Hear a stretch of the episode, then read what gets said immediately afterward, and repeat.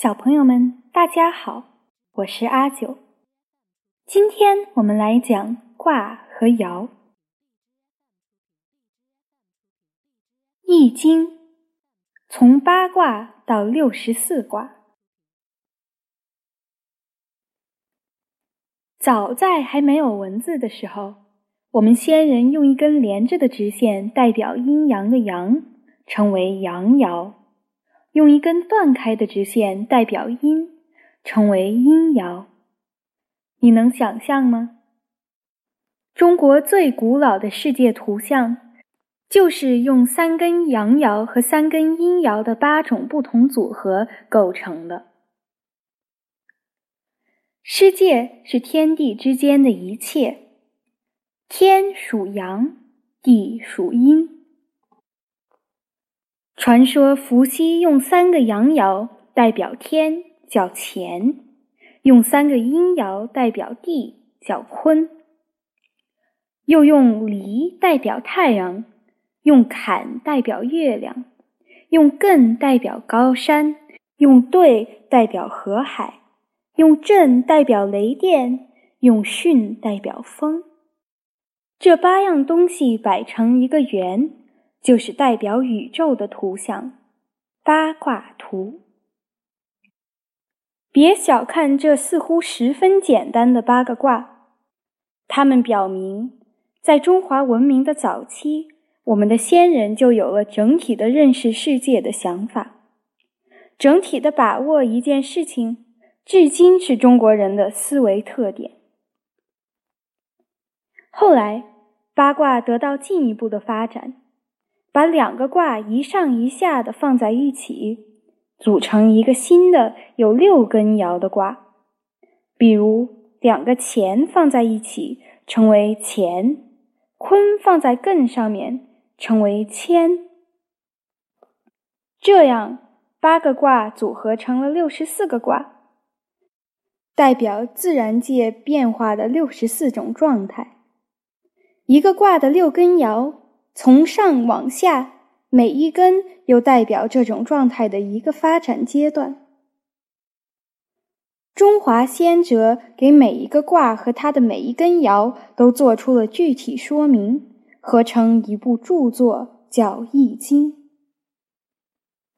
易经》是中国第一部哲学著作，它不仅说明了自然界的千变万化，还以此指导人们的生活。《易经》是中国人的思想之源。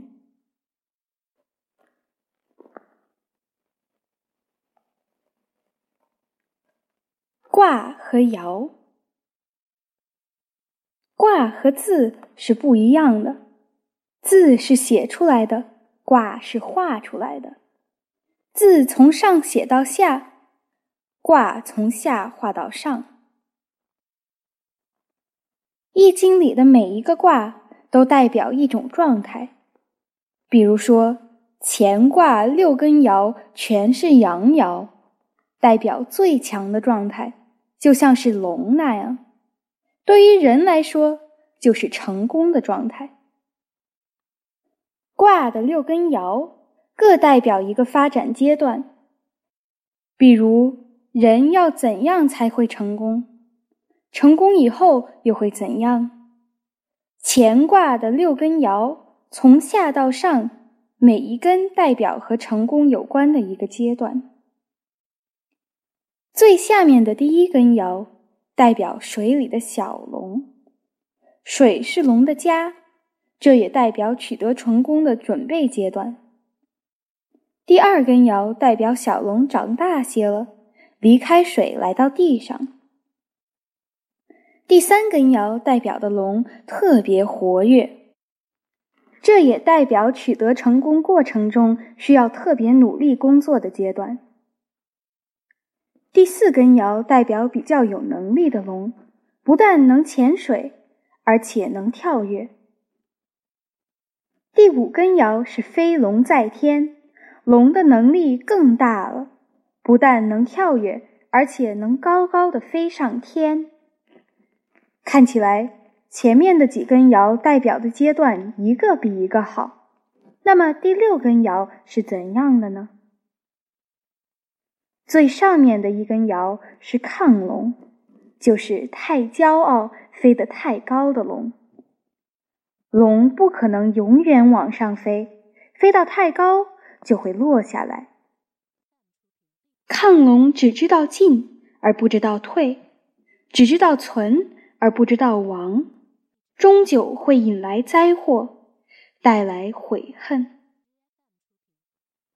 易经》说，我们要记住亢龙的教训，要知道进退存亡而不失其诚。乾卦的最后一爻听起来不太好。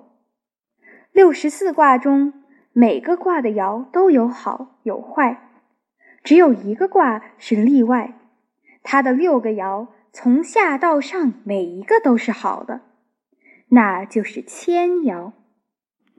它的卦代表山在水下，谦就是不自满。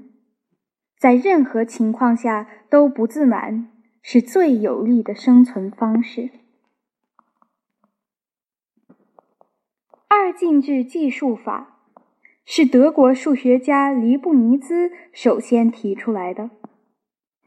黎布尼兹发表自己有关二进制的论文的时候，附上了中国古代的六十四卦图的说明。他指出。自己用零和一代表所有数字的做法，和古代中国人用阳爻和阴爻代表世界是相同的。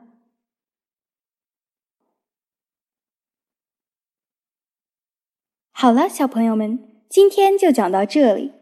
这个八卦比在学校听到的八卦好玩多了吧？下周请继续收听阿九的杂货铺，下周见。